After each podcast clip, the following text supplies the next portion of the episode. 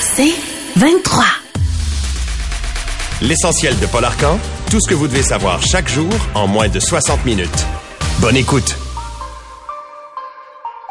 Nous sommes jeudi 25 janvier. Bonne journée. Bienvenue au 98.5 avec des températures autour de moins 4 degrés. Ciel généralement nuageux. Et oui, on a reçu de la pluie verglaçante dans les dernières heures. Et euh, ça continue un peu. Il y a de la bruine qui devrait cesser. C'est pas déjà le cas. Après quoi, alternance de soleil et de nuages avec des vents jusqu'à 15 km heure. Ce soir et cette nuit partiellement nuageux. Et puis, au cours de la nuit, deuxième épisode, de la bruine verglaçante. Ça va se passer surtout en fin de nuit, donc possiblement demain à l'heure de pointe. Euh, et après quoi, on a une espèce de mélange de pluie verglaçante qui devient de la pluie mêlée de neige faible au cours de l'après-midi, avec toujours un maximum prévu de 1 degré. Samedi, nuageux, dimanche, alternance de soleil et de nuages. Bon, c'est sûr, et on le vu avec Marc, il y a des enjeux concernant la circulation par endroit. Euh, moi, personnellement, à Montréal, j'ai pas fait le tour de la ville, mais euh, j'ai vu des trottoirs qui avaient été épicés correctement. Ce qui prouve que quand on veut, on peut. Je sais par contre, parce que vous êtes nombreux à me le dire ce matin, là, qu'il y a bien des endroits où euh, ça demeure, en fait, des trottoirs qui sont extrêmement glissants. Quoi qu'il en soit, soyons donc prudents ce matin. Pour ce qui est des écoles, alors, centre, euh, commission scolaire plutôt Riverside, c'est fermé pour la journée. Centre de service scolaire de la vallée des Tisserands également. Saint-Hyacinthe, Grande Seigneurie, euh, des Patriotes, c'est aussi euh, fermé. L'Académie internationale Charlemagne, Collège Charlemagne, euh, le collège Héritage de Châteauguay, collège Saint-Maurice à Saint-Hyacinthe, l'école secondaire Saint-Joseph et la petite académie euh, du Boisé, c'est fermé. Tout ça, c'est à Saint-Hyacinthe. Donc, euh, peut-être que la liste va s'allonger, mais il y a certains enjeux ce matin pour les parents. Et je vous parlais des trottoirs glacés et des rues. On s'attend à ça, mais on le savait tous qu'il y aurait ce verglas et que ça pouvait euh, donner certains enjeux. Euh, mais l'équipe ici, Alain me parlait dans le coin de la rive sud, euh, ça circulait relativement bien, puis même sur les rues secondaires aussi. Alors, possible que dans votre coin, ça soit pas fait, mais ce que ça montre, c'est que il me semble que c'est tellement clair qu'il y a des arrondissements qui travaillent bien, puis il y a d'autres endroits, il faut leur botter le derrière. Et ce qui m'enrage le plus, c'est quand tu vois euh, cette sortie de la, ville de Montréal pour nous expliquer qu'ils avaient acheté 14 croque-glaces. Ça a coûté 350 000 Puis ça fait deux ans qu'on s'en sert pas parce que c'est dans le garage, faut les réparer. Et la conception de ces appareils démontre que c'est pas tellement utile. Il y a tellement de critères pour les sortir. Et la conclusion, c'est que l'administration Plante a acheté ça dans le cadre pas d'une opération de déglaçage, mais d'une opération marketing. Pour nous dire, regardez, là, on s'équipe. Parce qu'à l'époque, je me souviens, M. Parenteau me disait, M. Arcan, on va s'équiper, puis vous allez voir, puis on va vous faire une démonstration. C'était encore une fois de la bullshit, parce qu'ils sont même pas capables de les utiliser convenablement depuis deux ans. Et veut, pas, ça doit forcer une forme de réflexion sur les opérations de déneigement. On s'attend pas à ce que ce soit parfait 30 secondes après de la pluie verglaçante. Mais comment ça se fait qu'il y a des trottoirs où c'est praticable en sécurité, puis d'autres endroits, ça ne l'est pas pantoute? Euh, ça demeure des choix quand même des euh, opérations.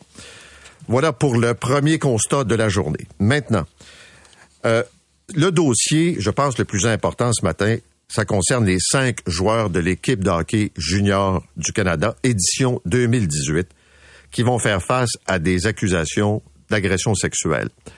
C'est en quelque sorte le scandale qu'on a cherché désespérément à étouffer pendant des années. Alors, je rappelle donc, il y a euh, la victoire de l'équipe comme telle, et il y a un espèce de soirée de reconnaissance, puis de, de, festivité, puis il y a un gala, puis on joue au golf. Et il y a une jeune fille qui a été agressée sexuellement. Ce qu'on a compris, c'est qu'elle était intoxiquée, qu'elle est partie avec un joueur, c'était sur une base consensuelle, et que par la suite, le joueur a invité ses amis. Et là, malgré, dit-elle, euh, qu'elle est manifestement dit non à plusieurs reprises, de différentes façons, elle a été agressée plusieurs fois. Je veux juste rappeler quand même qu'elle avait porté plainte à la police de London, qu'on avait jugé qu'il n'y avait pas matière, qu'elle est revenue, qu'il y a donc eu une entente. Et on a découvert qu'à Hockey Canada, on avait une espèce de petit tiroir caché avec de l'argent pour compenser des victimes dans des cas comme ça d'agression sexuelle. Et c'est reparti. Donc la discussion a été euh, relancée.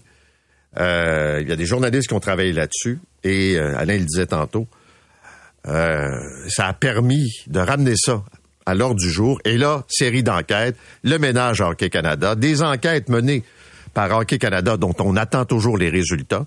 La Ligue nationale s'est mêlée de ça.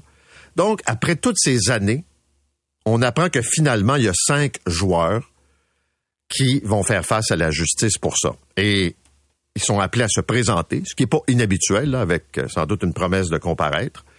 On disait hier qu'il y avait déjà des avocats euh, connus, euh, des célébrités du monde juridique de Toronto qui avaient été mobilisés pour les représenter, et que la police de London, qui l'avait comme échappé à l'époque, il y a quatre ans, quatre, cinq ans, ben, ils vont faire le point le 5 février seulement.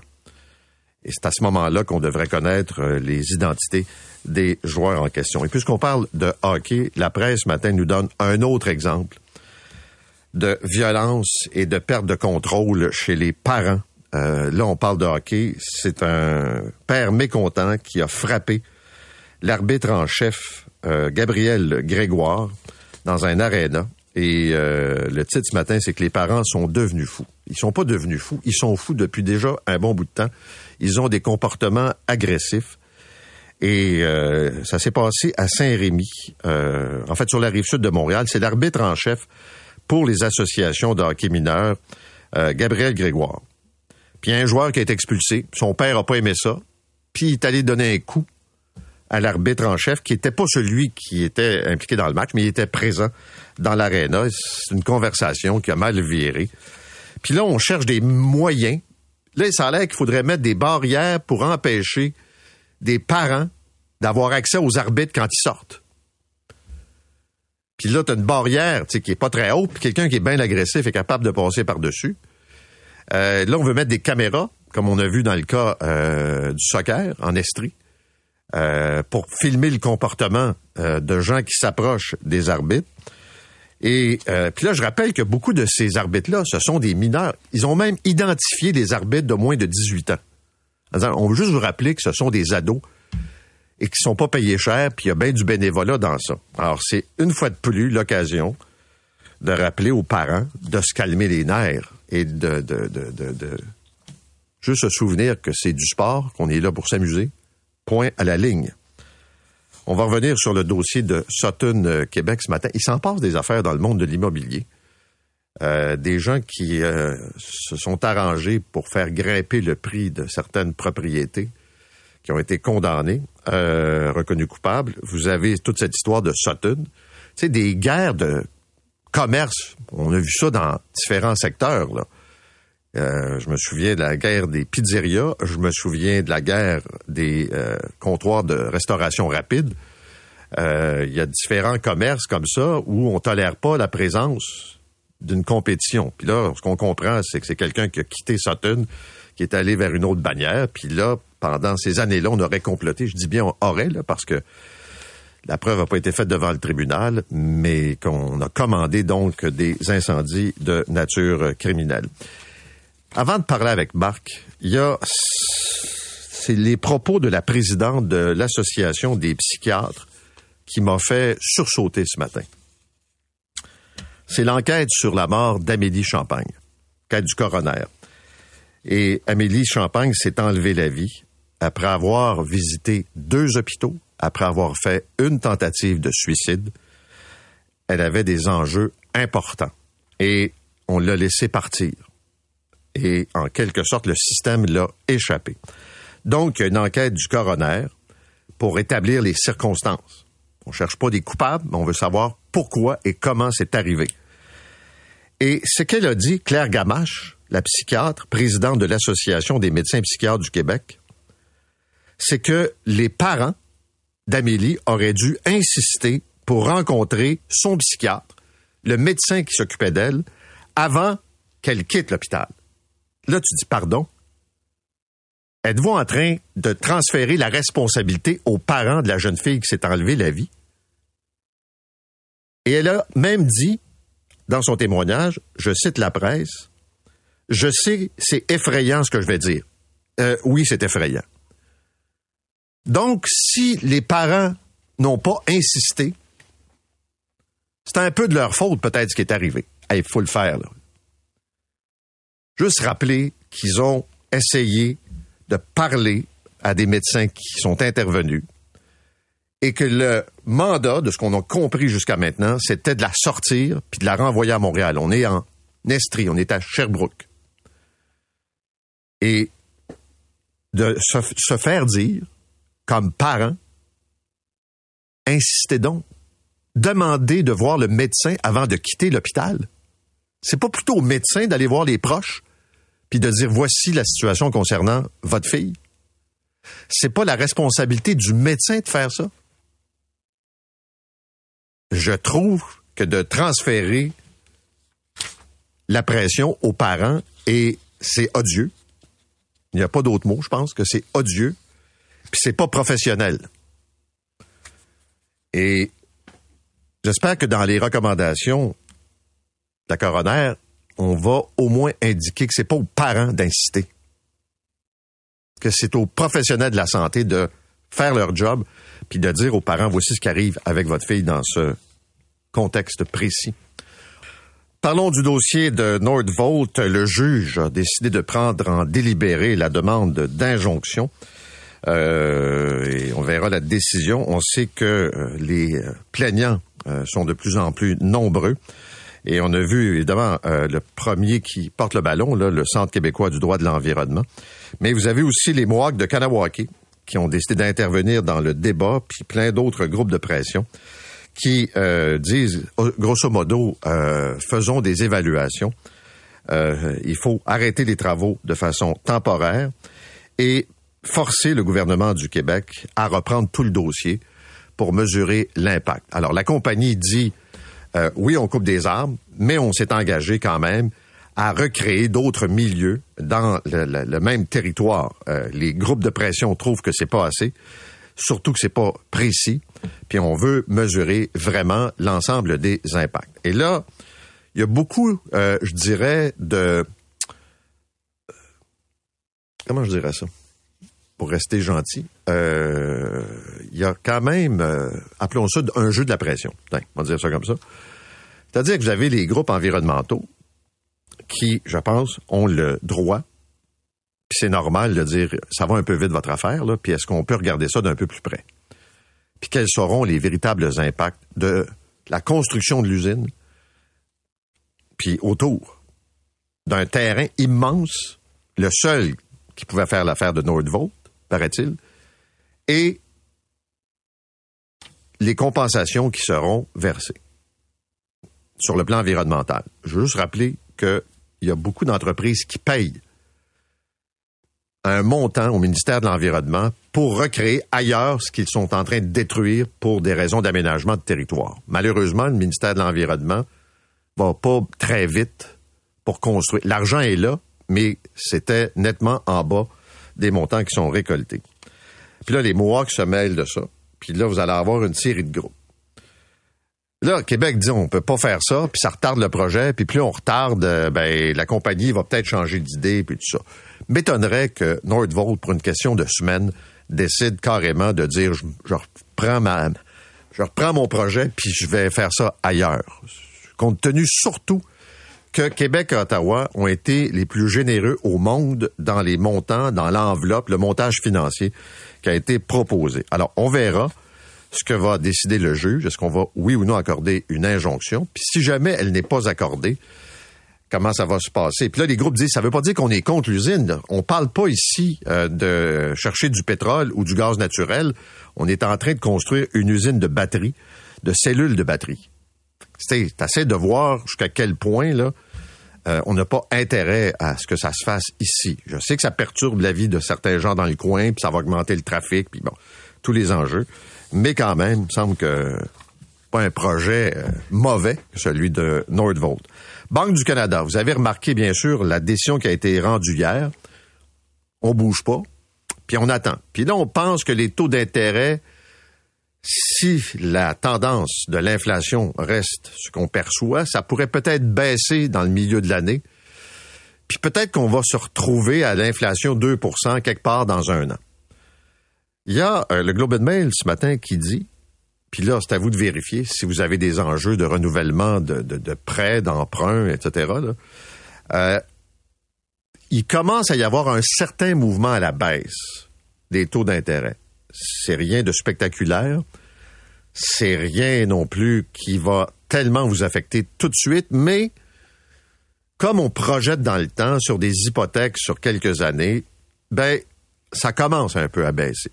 Puis les montants d'intérêt qui sont accordés pour des placements garantis, certificats de placement par les banques, ben ça aussi, c'est le phénomène inverse. Là, ça, ça baisse, inverse dans le sens que c'est un peu moins payant que ça l'était peut-être il y a quelques mois.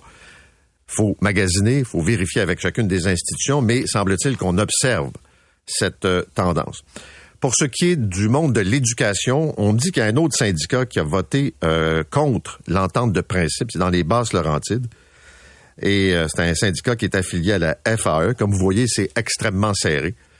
Et euh, puis j'ai reçu des, des, des, courriels de profs qui étaient à cette assemblée, puis qui disent que c'est pas du tout ce qu'on veut. Et c'est vraiment sur l'organisation de la classe. D'ailleurs, concernant le tutorat, le ministre Drainville a dit attendons, j'aurai un portrait plus juste dans quelques jours. Peut-être, mais ce qui est certain, c'est que on ne se précipite pas pour devenir un tuteur puis est-ce que les budgets sont clairs? Est-ce que ça varie encore là d'un centre de service scolaire à l'autre? Peut-être. Mais il y a bien des profs qui sont plus ou moins euh, intéressés. Et je veux euh, terminer ce matin en vous parlant. on se compare. Poiliev qui a dit que la mairesse de Montréal et le maire de Québec sont des incompétents parce que les projets prennent du temps puis que ça ne développe pas assez vite. Je vais vous donner l'exemple de San Francisco. C'est le New York Times qui rapporte ça ce matin. Alors, euh, dans un joli quartier de San Francisco, on a décidé de construire une espèce de, de, de, parc, euh, place publique qui a été aménagée, et on veut construire une toilette publique. Une toilette, un lavabo. Là, on parle rien de sophistiqué, rien de trop complexe. Le projet est rendu à 1,7 million pour une toilette. Et on n'est même pas en mesure de dire à quel moment ce sera complété. Et ça, c'est le budget, c'est le Toilet Gate à San Francisco. Et ça vient illustrer la bureaucratie. Et là, on donne des exemples pour la construction. C'est pour ça que je trouvais ça intéressant quand on parle de Montréal. Et c'est vrai que c'est long. Euh, on dit, par exemple, que ce projet a coûté 500 000 dollars, semble-t-il, en design. C'est pas croyable. Ça, c'est premier exemple. Et deuxième exemple, ce sont les délais de construction entre le moment où tu as un permis et que euh, tu peux te mettre euh, donc à construire. Ça peut prendre trois à quatre ans. C'est un peu ce que l'on vit à Montréal euh, souvent. Parce que c'est une ville avec 30 000 fonctionnaires, puis c'est une machine l'autre, puis ça prend des permis, puis ça faut consulter, puis l'urbanisme, puis tout ça. Je comprends qu'on peut pas faire n'importe quoi, mais ça n'a pas de bon sens pareil. La durée. Moi, je passe souvent devant des terrains vagues où c'est écrit projet de condo ou projet de logement, puis ça fait des années où il se passe rien. Peut-être que c'est le promoteur qui veut plus, les taux de financement sont trop chers, mais euh, l'heure est venue d'avoir une véritable discussion sur la construction. Parce que sinon, on peut bien se compter des peurs puis faire comme la ville a inventé des logements. C'est euh, c'est leur, force de faire ça. nous garocher des chiffres qui sont même pas réels. C'est pour montrer qu'ils sont en mouvement. Des projets qui sont peut-être en train de se réaliser, mais qui sont pas encore vraiment fonctionnels. Vous écoutez l'essentiel de Paul Arcan en 60 minutes. De retour après la pause.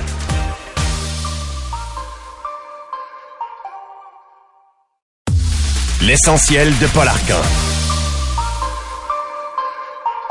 Donc, ça fait pratiquement un an que la Société d'assurance automobile du Québec a implanté son nouveau système avec le chaos qu'il a généré depuis un an. Évidemment, les choses se sont quand même un peu placées, mais la semaine dernière, je vous racontais des gens qui avaient remisé leur véhicule et qui attendaient toujours le remboursement. Euh, et ils se sont fait dire que ça pourrait aller jusqu'au mois d'avril, alors qu'ils vont remettre leur véhicule sur la route. Donc, même si c'est euh, moins la manchette, il y a encore des ratés importants. Puis, je vous donne un exemple ce matin avec notre invité qui s'appelle Benjamin Provost. C'est un entrepreneur général. Il a vécu toute une saga au mois de mai et la saga reprend au mois de janvier. Monsieur Provost, bonjour. Bonjour. On va commencer par ce qui est arrivé au mois de mai, euh, quand vous avez été intercepté au volant de votre, de votre véhicule. Racontez-nous ce qui est arrivé. Dans le fond, c'était un matin assez tôt, je passais travailler, de 5h30, 6h, puis je me fais intercepter dans la ville de Belleuil par un policier qui me dit que j'ai pas le droit de conduire parce que mon permis de conduire est révoqué à cause d'une arrestation pour soit drogue ou alcool au volant, mais il est pas sûr, il comprend pas. Donc là, il fait des vérifications, il me dit que c'est bel et bien ça, donc il fait remorquer mon véhicule. Il me dit faut que j'aille à la SAC m'arranger. Donc là, je me retrouve au milieu de la rue euh, sans rien. Euh, j'arrive à la SAC, puis là, comme le monde le savent, la SAC, c'était vraiment le bordel, la cité armée, c'était vraiment quelque chose, les, grosses lignes dehors. Puis ça la, ça la donne quand dedans, il y a un monsieur qui entend mon histoire, puis qui connaît la gestionnaire de la SAC de Belleuil. Donc, il, me présente à cette madame-là, je lui explique ce qui de se passer. Elle comprend pas, elle fait des vérifications. Mon dossier est vierge, tout est beau, elle comprend pas.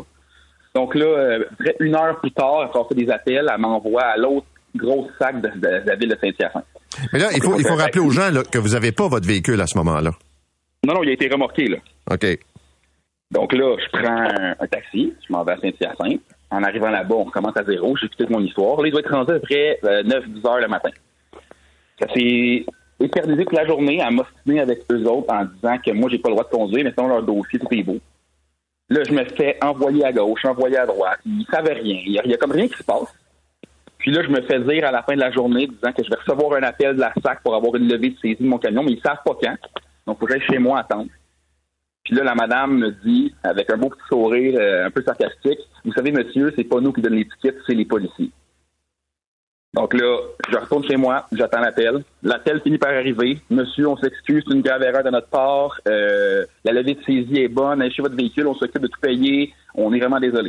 Donc, ça se termine entre parenthèses avec un appel. J'ai mon camion, la vie est supposément belle le 4 mai à 6 heures le soir. OK. Donc, en principe, votre dossier, il est réglé. C'est une erreur du système. Puis, je le sais, il y a eu un paquet de cas euh, de gens qui ont été interceptés, à qui on a remis des constats d'infraction dans certains cas, euh, ou saisi des véhicules, puis ça avait rien à voir. là. C'était de la mauvaise information, puis les policiers avaient accès à des données qui étaient pas réelles, qui étaient, qui étaient fausses. Exactement. Là, vous vous dites, la vie est belle, je peux continuer à faire mes affaires sans problème. Oui, c'est ce que je me dis. Janvier 2024, il arrive quoi? Oui. Le mardi, dernier, il y a deux jours, euh, un des employés de la compagnie conduit avec mon camion personnel, puis il se fait arrêter. Je sais pas pourquoi, là, une interception. le policier lui dit que le véhicule n'a pas le droit de, rouler sur la route, qu'il ne peut pas indemniser, il faut qu'il me parle à moi. Donc là, je me fais appeler par le policier, qui m'explique que mon véhicule n'a pas le droit de conduire. Puis tous mes véhicules, dans le fond, mon permis de conduire est révoqué. Depuis un petit bout, je n'ai pas la date exacte. Donc là, je ne sais pas pourquoi. Il me dit que j'ai un, un contravention impayée à mon dossier. Là, je lui demande c'est quoi la contravention? Il me dit Ah ben c'est un ticket à bel oeil. Fait que là, je fais c'est impossible, j'ai pas eu de ticket à bel oeil depuis mai. Donc là, euh, je retourne dans la sac de Belleuil. je pars de Montréal. Je m'en vais à la sac de Belleuil. Je vais voir la même gentille dame. Euh, son nom, c'est Joanne. Je le, je, le, je le plug, là. Elle est vraiment écœurante. Elle me reconnaît dans la salle. Je réexplique mon histoire. Puis là, elle n'en revient pas. Donc là, elle fait des vérifications. Elle voit que j'ai une amende impayée à mon dossier. Mais le, le, système de la SAC leur dit pas c'est quoi l'amende. Donc, elle m'envoie à la cour municipale de Belleuil pour faire imprimer mon dossier. Mais là, j'ai encore, j'ai pas le droit de conduire. Là. J'ai conduit quand même. Là.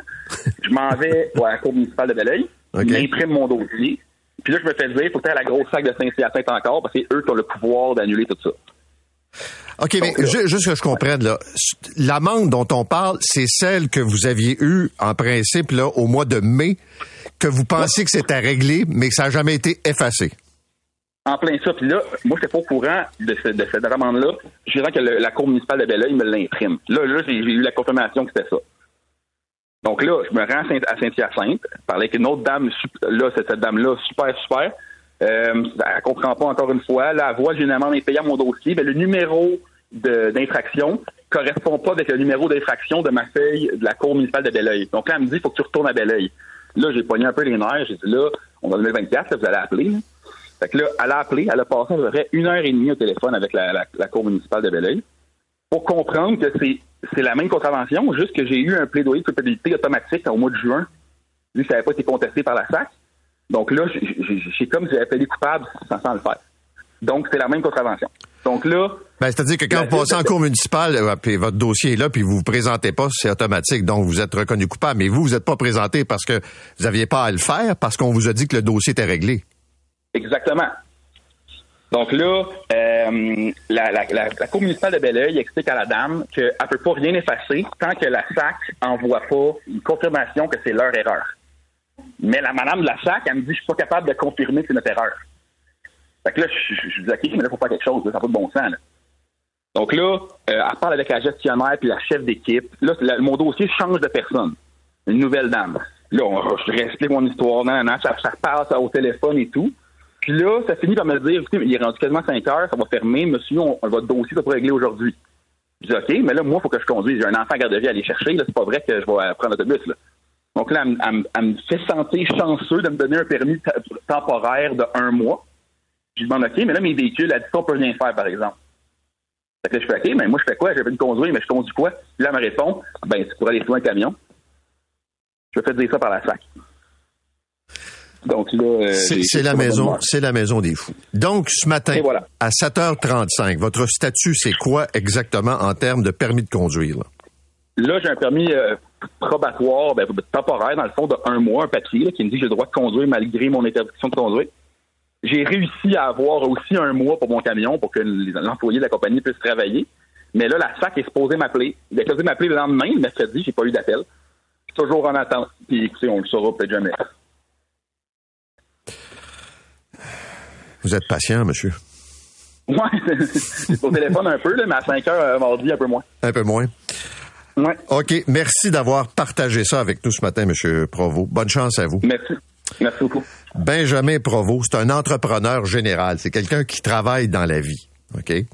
Ça, ça veut dire qu'en mai 23, en plein naufrage de la nouvelle patente de Saclic, on découvre qu'il a une amende à payer pour conduite avec faculté affaiblie, 2500 dollars, que ça n'a pas été payé, donc on saisit le véhicule, puis tout ça.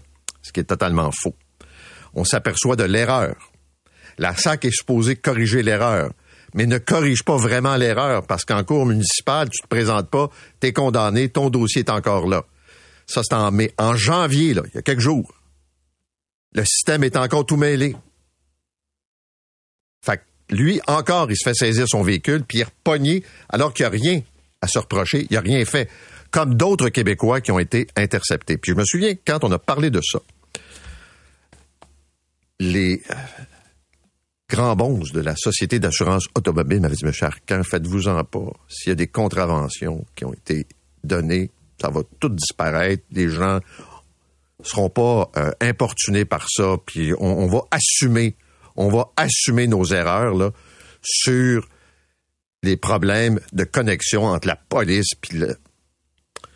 la vraie vie là, c'est qu'il y a encore du monde qui sont pris avec des dossiers tout croche à la société d'assurance automobile. Je sais que la ministre, Mme Guilbeault, nous écoute régulièrement, ou en tout cas son entourage. Vous devriez prendre le téléphone et régler le dossier de M. Provost au plus sacrant pour qu'il ne puisse pas se faire arrêter dans deux semaines en disant qu'il y a encore un 2500 à payer, qu'il puisse prendre ses véhicules et qu'il puisse faire travailler son monde. Juste ça.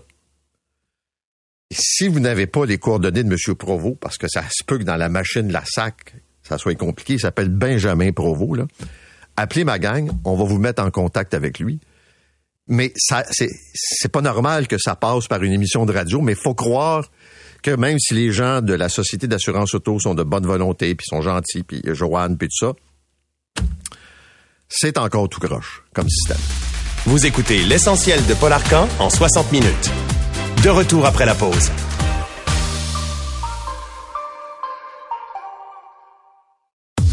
L'essentiel de Paul Arcan.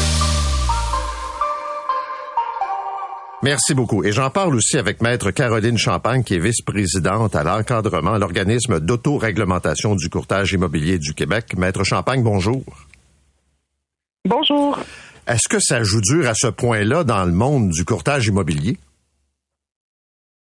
Ben, quoi que que, que, que, tout le monde ait droit à la présomption d'innocence, ça reste que les infractions qui sont reprochées dans cette affaire-là euh, semblent extrêmement inquiétantes pour euh, l'OACQ, mais ce qui est rassurant pour le public, c'est que l'OACQ est là pour euh, justement protéger le public en menant des enquêtes et puis en, en, sanctionnant les courtiers qui ont des comportements qui ne sont pas éthiques. Alors, à partir du moment où est-ce qu'on est informé d'une situation comme celle-là, ben nous, on peut ouvrir une enquête et puis voir s'il y a eu une problématique au niveau des comportements éthiques et déontologiques des euh, courtiers qui sont impliqués dans l'affaire. OK, mais étiez-vous au courant qu'il y avait eu des incendies pendant les dernières années qui visaient des bannières?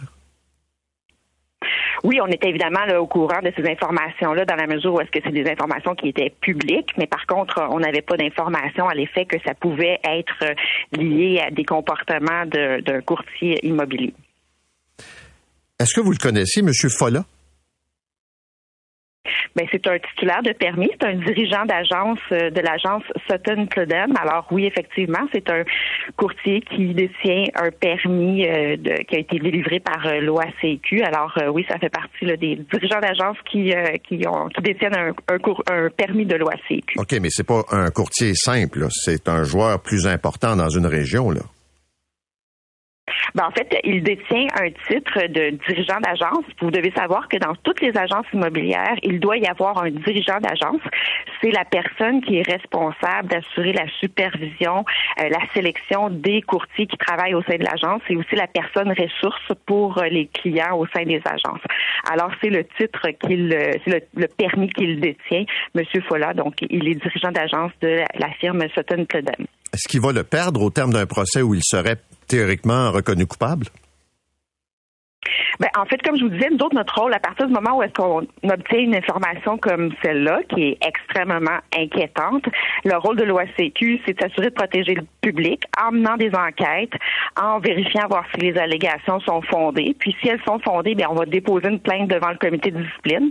Le comité de discipline, qui est un comité indépendant, un tribunal indépendant, va décider si la personne est coupable et puis le cas échéant, on va lui imposer une sanction. Puis l'autre façon aussi pour nous protéger le public, c'est en ayant la possibilité d'indemniser les personnes qui sont victimes de fraude. Dans ce cas-ci, là, on parle pas de, il semble pas que ce soit un cas de fraude, mais plutôt euh, dans des cas, euh, d'autres cas, on peut aussi indemniser les personnes qui sont victimes euh, de fraude. Mais en fait, ma question, c'est de façon plus générale. Mettons que je parle pas de lui, quelqu'un qui est reconnu coupable d'avoir allumé des incendies criminels, est-ce qu'il peut être courtier? Ben, en fait, à partir du moment où est-ce qu'une personne est euh, reconnue coupable euh, d'une infraction criminelle, eh bien, le comité de discipline peut suspendre automatiquement son permis. On peut aussi faire une demande de suspension provisoire devant le comité de discipline et puis c'est ce qu'on va évaluer là, dans les prochaines euh, les prochains jours à partir de l'information qui vient d'être divulguée. Est-ce que ça arrive dans une année qu'un courtier est radié à vie, là, perd son permis à vie? Oui, c'est euh, la sanction, je dirais, ultime. Donc, dans les cas les plus graves, on peut faire révoquer le permis d'un courtier. On peut demander la suspension permanente de son permis. Ça, c'est vraiment dans les cas où est-ce que les infractions sont extrêmement graves. Et puis, effectivement, ça va arriver. Des cas de fraude, des cas où est-ce que le comportement est tellement euh, grave que ça mérite justement de ne plus avoir le droit d'agir auprès du public. Là, il y a un cas, euh, parce que ça brasse de votre côté, là, euh, vous avez euh, cette courtière, là, Mme Giroir, puis son conjoint, qui ont été déclarés coupables sur toute la ligne concernant des promesses d'achat bidon. Est-ce que la compète est à ce point serrée, puis que le marché est tellement dur que ça joue du coude, puis pas toujours de façon légale? Ben, je vous dirais que ce qui est rassurant, c'est qu'on est là pour protéger le public encore une fois euh, dans cette affaire-là. Vous, me l'avez dit à plusieurs reprises. Je sais que vous êtes là pour protéger le public. Moi, j'essaie de voir pourquoi ce genre d'événement-là semble se produire assez souvent. Bien, ça reste que sur 100 000 transactions par année au Québec, la plupart se déroulent très bien. Maintenant, quand il y a des situations comme celle-là, l'OACQ agit vraiment rapidement. Euh, avait demandé ici là, une suspension provisoire qui avait été obtenue pour arrêter justement ces comportements-là qui, qui n'ont pas de bon sens, là, qui sont totalement non éthiques, qui sont totalement non déontologiques. Alors, euh, pour euh, justement arrêter ces comportements-là, on dispose des pouvoirs qui sont prévus en vertu de la loi, puis c'est dans ce sens-là que, que l'OACQ agit pour protéger le public. OK. Les décisions qui sont rendues, est-ce qu'elles sont accessibles au public? Autrement dit, est-ce que je peux aller sur votre site, par exemple, et voir qui sont les courtiers qui ont fait l'objet de sanctions euh, et la nature des, des, des, euh, infractions qu'on leur reproche? Est-ce qu'un un client peut aller voir ça? Oui, absolument. Puis on invite le public d'ailleurs à consulter notre site Internet. Donc, euh, on a le registre des courtiers immobiliers sur lequel on peut trouver toute l'information au sujet des courtiers. Puis aussi, toutes les décisions qui sont rendues par le comité de discipline sont publiques. Alors, euh, c'est accessible à tout le monde. Donc, tout le monde peut savoir quelles sont les décisions qui ont été rendues. On peut euh, lire ces décisions-là, comprendre les motifs qui ont mené un comité de discipline à imposer telle ou telle sanction. Alors, tout ça, c'est disponible. Alors, on invite le, le public à consulter notre site Internet on les invite également à communiquer avec euh, notre service ACQ, qui est un centre d'appel dans le cas où est-ce qu'ils ont des questions en regard d'une transaction immobilière. Puis s'ils ont des situations à dénoncer, ne jamais, ne jamais hésiter à communiquer avec le service d'assistance au public qui est là pour prendre toutes les informations, recueillir les faits, euh, interroger les gens, puis mener des enquêtes parce que c'est de cette façon-là qu'on peut s'assurer d'avoir un courtage qui soit conforme à ce que la loi prévoit. Parfait. Merci beaucoup, Maître Champagne. Bonne journée. Merci, au revoir. Au revoir. Maître Caroline euh, Champagne est la vice-présidente encadrement, organisme d'autoréglementation du courtage immobilier du Québec. Et ça arrive régulièrement dans certains milieux, les fameux euh, incendies criminels ou des tentatives d'intimidation. On a vu des guerres de pizzeria, j'ai vu des... Enfin, en restauration, ça arrive assez euh, souvent, mais d'autres types de commerces aussi. Mais dans le domaine euh, du courtage, disons, euh, pendant cinq ans, il faut le faire. Et surtout, c'est sur un petit territoire. D'autre part, on a appris hier l'arrivée de 15 nouveaux juges à la Cour du Québec qui seront euh, affectés à la Chambre criminelle et pénale. On sait qu'il y a eu dans les derniers mois tout un litige. D'un côté, des juges qui se disaient débordés, qui demandaient plus de temps pour écrire leur jugement. Le ministre dit, ouais, mais vous allez travailler plus, puis vous allez euh, procéder. Ouais, mais il faut nommer des juges. Finalement, il y en a 15 qui vont pouvoir euh, siéger maintenant. Le ministre de la Justice est avec nous, Simon Jolin Barrette. Monsieur Jolin Barrette, bonjour. Bonjour, Monsieur Arcand. Euh, première question, les 15 juges, là, est-ce que ça répond aux besoins, là, vous comblez tous les postes ou vous êtes encore à la recherche de juges? Ben, en fait, on comble les 14 postes de juges qu'on avait annoncés dans le cadre de l'entente avec euh, la direction de la Cour du Québec. Donc, le gouvernement du Québec remplit son engagement de nommer 14 nouveaux postes de juges, mais en cours d'année, on il y a toujours des concours qui sont affichés parce qu'il y a des juges qui partent à la retraite ou qui sont malades ou qui décident de quitter leur fonction. Donc, à chaque année, on remplace une dizaine de juges. Mais c'est 14 nouveaux postes de juges pour donner les outils à la Cour du Québec pour réduire les délais judiciaires puis les outiller afin d'avoir les ressources nécessaires pour bien faire fonctionner le système de justice. OK. Ces juges-là seront en fonction à partir de quel moment? Ils sont en fonction à partir de hier, mercredi, lorsqu'ils ont été nommés. Et donc, euh, là, ils vont être assermentés vendredi, puis ils vont pouvoir commencer à siéger euh, dans les prochaines semaines. OK. Votre objectif, là, c'est de réduire les délais de quelle façon? Puis de façon très concrète, là, je veux dire. Ben, de façon très concrète, vous savez, la Cour suprême, avec l'arrêt Jordan, nous dit Cour du Québec, c'est 18 mois. Devant juge jury, Cour supérieure, c'est 30 mois. Moi, je souhaite qu'il n'y ait aucun dossier en arrêt des procédures ou en nolé prosécuit, car le DPCP est obligé, en raison de l'avancement des délais, de retirer lui-même les accusations. Je souhaite que tous les dossiers puissent être jugés dans le délai raisonnable, qu'on n'échappe pas de dossier en raison des différentes circonstances euh, qui parfois amènent des arrêts des procédures ou des Moi, mon objectif pour donner confiance aux gens, c'est ça. Il va y arriver dans certaines situations des exceptions, ça arrive tout le temps, mais il faut vraiment avoir, puis c'est pour ça que j'ai mis en place la, table de justice euh, à l'automne dernier, puis je travaille avec euh, tous les acteurs du système de justice, Cour du Québec, Cour supérieure, cour d'appel, euh, commission de services juridiques, DPCP, euh, avocat de la défense également, pour qu'on ait des solutions ensemble pour le système de justice pour vraiment rentrer dans les délais, puis que les victimes, leur dossier puisse être entendu rapidement, puis que justice soit rendue. OK. Pour pouvoir euh, respecter ces délais et que justice soit rendue, évidemment, les postes de juge, c'est un aspect, un aspect important. Mais beaucoup de juges disent qu'ils sont sous-équipés, qu'il y a un roulement de personnel, que le système informatique est désuet. Autrement dit, l'environnement des juges, c'est pas ce qu'il y a de mieux. Est-ce que vous constatez, ça vous aussi? Ben, on a des défis en matière de rétention de personnel, je ne le cacherai pas. au ministère de la Justice, on a à peu près 4000 employés. Juste l'année passée, on a mis 1000 nouveaux employés parce qu'on a beaucoup de, en fait, de, de départ parce que les conditions de travail doivent être améliorées. Puis je travaille en collaboration avec mes collègues du Trésor. On est dans un processus de reclassification avec les syndicats présentement notamment pour les greffiers. Mais j'ai un exemple. À Montréal, parfois, on a eu l'année passée une journée où est-ce qu'on a eu des salles qui ont pas ouvert parce qu'il y avait des greffiers qui étaient malades, absents, puis je ne cacherai pas qu'on est en pénurie de personnel nous aussi.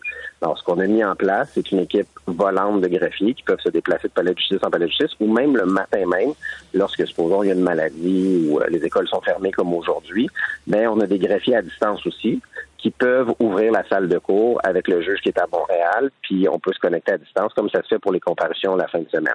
Donc, c'est pas optimal, mais au ministère de la Justice, on travaille avec des solutions innovantes, on travaille en collaboration avec la magistrature, mais il y a toujours place à amélioration, mais on est conscient des défis qu'on vit dans le système de justice, notamment relativement à la pénurie de personnel, aux conditions de travail, puis on travaille fort pour améliorer le tout.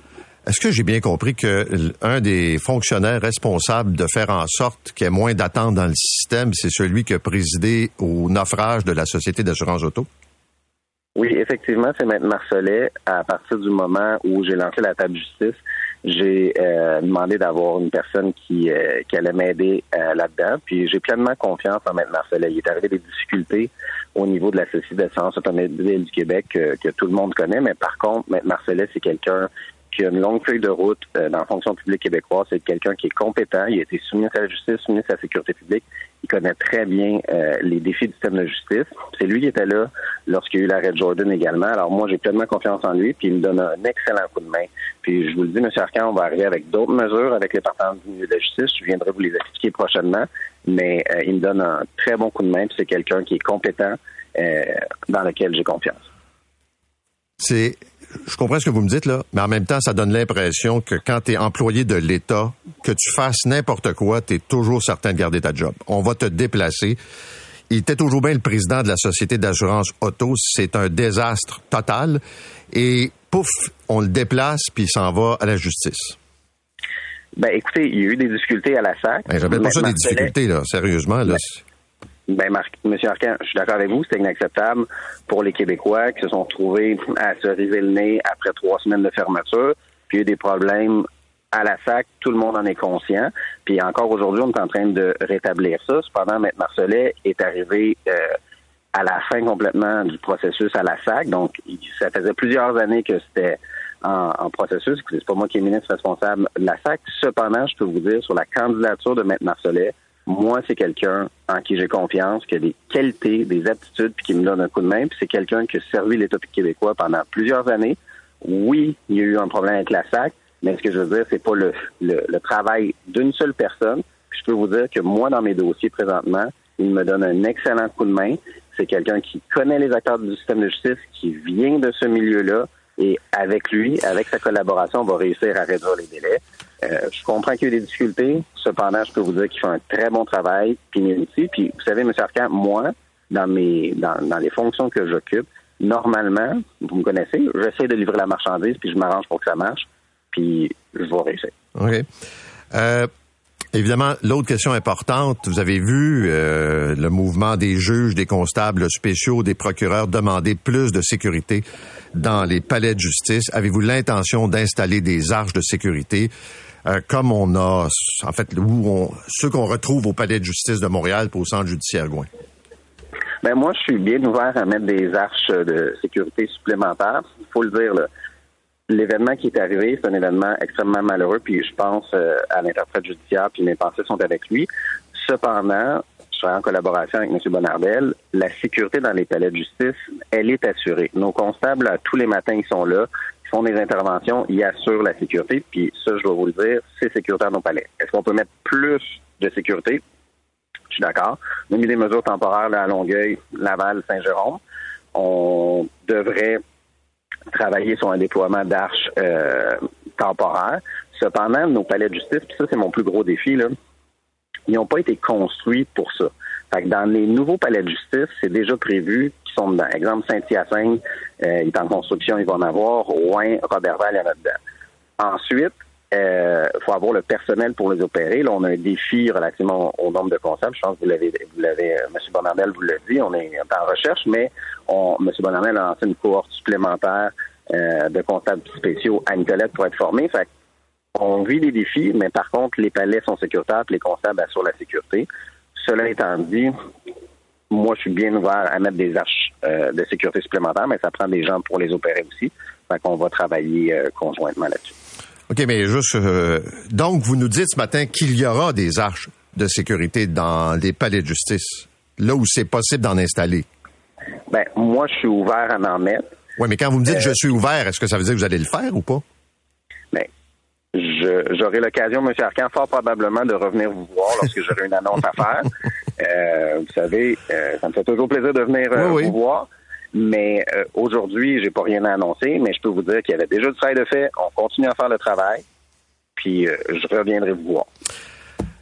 Je voudrais poser une question au ministre de la Justice, puis euh, à l'avocat que vous êtes. Vous venez de nommer des juges à la Cour du Québec.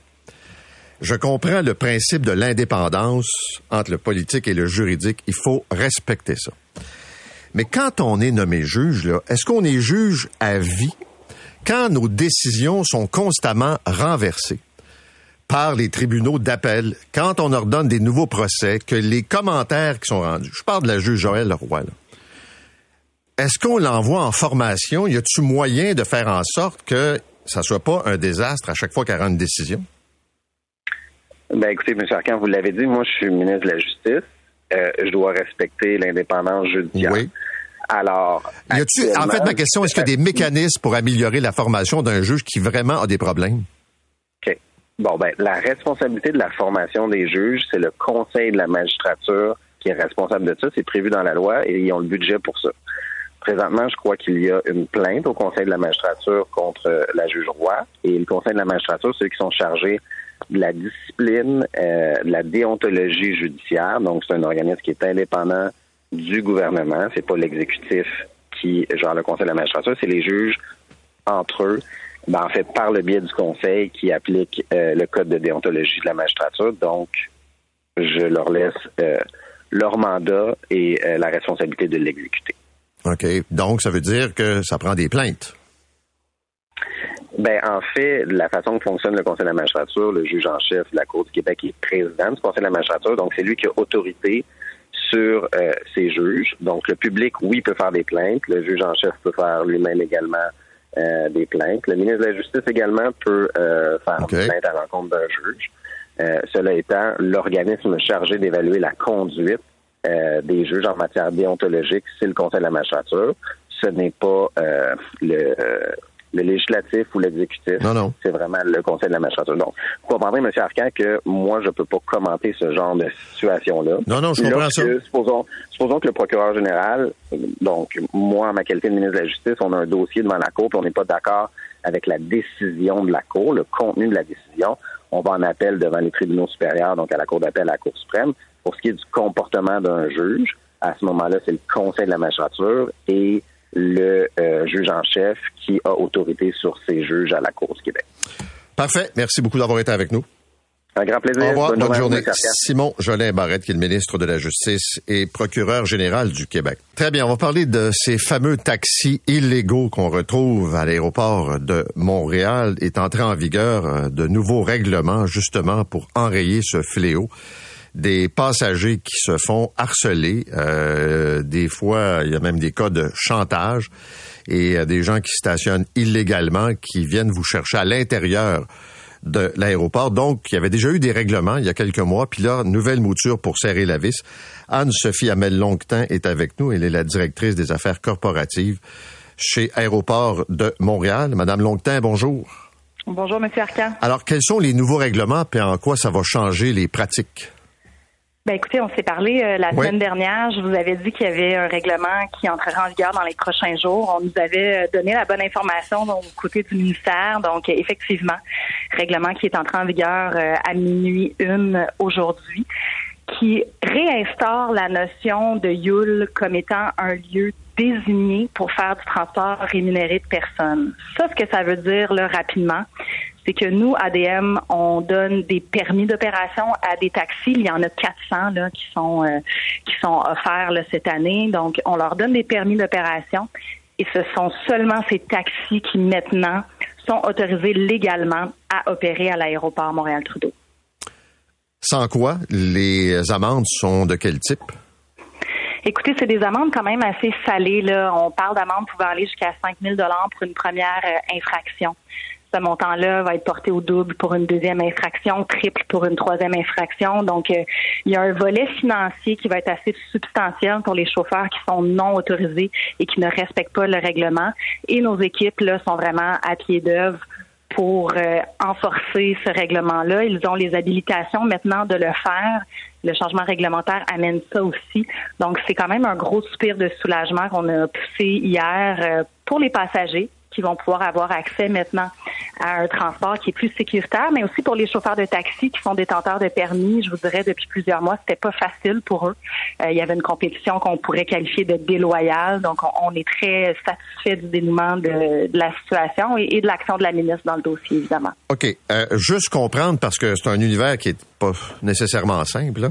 Euh, vous me parlez de ces 400 chauffeurs, mais un chauffeur qui n'a pas de permis de l'aéroport, mais qui travaille, moi je sais pas, pour une compagnie, là, euh, puis c'est un, véritable chauffeur de taxi, euh, il peut pas se mettre en ligne à l'aéroport. Ça lui prend ce permis-là pour faire ça. Oui, tout à fait. En fait, ça a toujours été le cas. Et cette, façon de fonctionner euh, était tombée avec les changements législatifs qui étaient intervenus en 2020. Mais ça a toujours été le cas. Et la raison pour laquelle nous, on émet des permis de taxi, c'est pour garder un certain contrôle, pour s'assurer notamment que les chauffeurs ont des véhicules qui respectent leur calendrier euh, d'entretien mécanique, que les véhicules sont en bon état, qui sont assez récents aussi, qu'ils ont suffisamment de place dans la valise pour, dans, pour des bagages, et aussi que les chauffeurs offrent un service à la clientèle qui est au niveau des standards d'ADM. Donc, c'est vraiment euh, ce contrôle-là qu'on exerce. Puis, je vous dirais que d'avoir un permis d'opération à l'aéroport, c'est assez payant pour les chauffeurs de taxi. Donc, les chauffeurs avec lesquels on travaille, ce sont des précieux partenaires. Ils ne veulent pas perdre leur euh, permis d'exploitation. Et c'est ce qui fait qu'on offre un service qui est très ordonné. Là, vous l'avez dit. Il y a une ligne de taxi à Montréal-Trudeau et c'est la seule façon de prendre un taxi autorisé, c'est vraiment d'aller à cet endroit-là, à la porte 23 de l'aérogare, ou de prendre évidemment un service comme Uber. Mais les chauffeurs de taxi qui sont à la porte 23, ce sont des chauffeurs de taxi autorisés. Et Uber, ça fonctionne comment? Je sors de, l'aérogare, euh, je pitonne l'application, puis il y a un Uber qui vient me chercher. Il n'y a pas de Uber en attente, là? Non, il n'y a pas de Uber en attente, c'est vraiment par l'application. Donc encore là, si euh, parce que bon, évidemment, la, la réglementation entre en vigueur aujourd'hui on est là pour surveiller le tout. Ça se peut quand même qu'il y ait des gens qui s'essaient. Hein. Ces gens-là ont vu qu'il y avait une manne financière intéressante. Donc, on le répète aussi aux gens. Si vous voulez un Uber, ça doit se passer par l'application. Quand le chauffeur arrive à l'aéroport, vous validez évidemment la plaque de matriculation, le nom du chauffeur. Donc, quelqu'un qui vient dans l'aérogare vous offrir un service par Uber, par exemple, c'est pas un chauffeur qui est autorisé à travailler à l'aéroport. Bon, parlez-moi donc des chauffeurs de limousine, parce que il euh, y en a plusieurs qui m'écrivent, qui me disent on peut aller chercher un client chez lui, l'amener à l'aéroport, mais est-ce qu'ils ont droit de prendre un client qui est à l'aéroport et de l'amener chez lui? Il y a un service, oui, de limousine à l'aéroport. C'est un service euh, qu'on offre. Encore là, c'est un service euh, qui est contrôlé. Donc, tout ça, là, et, ce qui est important de, dire aux auditeurs, c'est que ce sont des services qui sont contrôlés et il n'y a personne qui, qui peut venir vous solliciter de façon non désirée dans l'aérogare. Si quelqu'un vient vous approcher pour un service euh, limousine, taxi ou autre, ben c'est quelqu'un qui n'a pas l'autorisation de travailler chez nous. Là, on va arriver dans la belle saison avec l'augmentation des vols et on sait que l'été passé, entre autres, on a eu des enjeux assez importants d'attente. C'était pratiquement plus long se rendre euh, de la métropolitaine, mettons, à l'aéroport que de se rendre de Montréal à New York. Je caricature à peine là. Euh, quelles sont les mesures qu'on va voir là dans les prochains mois qui vont faire en sorte que ça sera pas toujours compliqué se rendre à l'aéroport? Vous l'avez dit, on a eu euh, des enjeux l'été dernier. On est les, on le reconnaît, on est les premiers à le faire. C'est pas une situation qui est agréable pour les passagers, donc euh, on s'est vraiment mis au travail là, pour arriver avec un plan de mitigation. Ce sont des mesures de mitigation temporaires, évidemment, parce que la solution pérenne à tout ça, euh, c'est d'augmenter la capacité du débarcadère et, et ça, ça va se faire d'ici 2028. d'ici là, cet été notamment, on offre des choix aux passagers. Donc, deux nouveaux sites euh, de débarcadères alternatifs euh, qui vont se trouver à l'est et à l'ouest du site aéroportuaire, qui vont être desservis par service de navette avec une fréquence à peu près aux cinq minutes. On va aussi modifier la grille tarifaire des stationnements. On offre aussi une gratuité pour 40 minutes dans tous les parcs de stationnement. Donc, l'objectif, c'est de réduire le nombre de véhicules qui prennent euh, la fameuse voie là, pour se rendre en façade de l'aérogare, mais surtout de donner un choix aux passagers. Donc, le choix étant peut-être d'attendre un petit peu plus longtemps pour débarquer le passager vraiment en façade ou d'aller un petit peu plus loin, plus rapidement, pour avoir accès à des débarcadères alternatifs. On a hâte de voir ça. Merci d'avoir été avec nous. Bonne journée. Merci à vous. Anne-Sophie Amel-Longtin est la directrice des affaires corporatives à Aéroport de Montréal. Mais on l'a dit la semaine dernière, ou il y a deux semaines, le, phénomène est réel dans tous les aéroports dans le monde. Euh, quand vous sortez avec votre valise, puis euh, il y a une indication pour aller vers l'endroit où se trouvent les taxis, il y a toujours quelques personnes qui viennent euh, vous accoster en vous proposant un tarif théoriquement moins cher. Euh, ou encore euh, qui vous attendent, euh, puis même qui vous tirent par le bras pour vous amener vers l'extérieur, puis mettre pas mal de pression. Moi, j'ai vu ça à New York, là. J'ai vu ça dans d'autres aéroports. Et il y a beaucoup de chauffeurs de taxi qui se plaignaient de ça ce matin. Mais c'est un univers, là, parce que les chauffeurs de taxi à qui je parle sont pas contents des Uber. Les Uber disent qu'ils se faisaient voler leur place par les chauffeurs illégaux. Fait que c'était un peu le zoo. Et là, on vient d'avoir des règlements qui entrent en vigueur maintenant. C'est 23.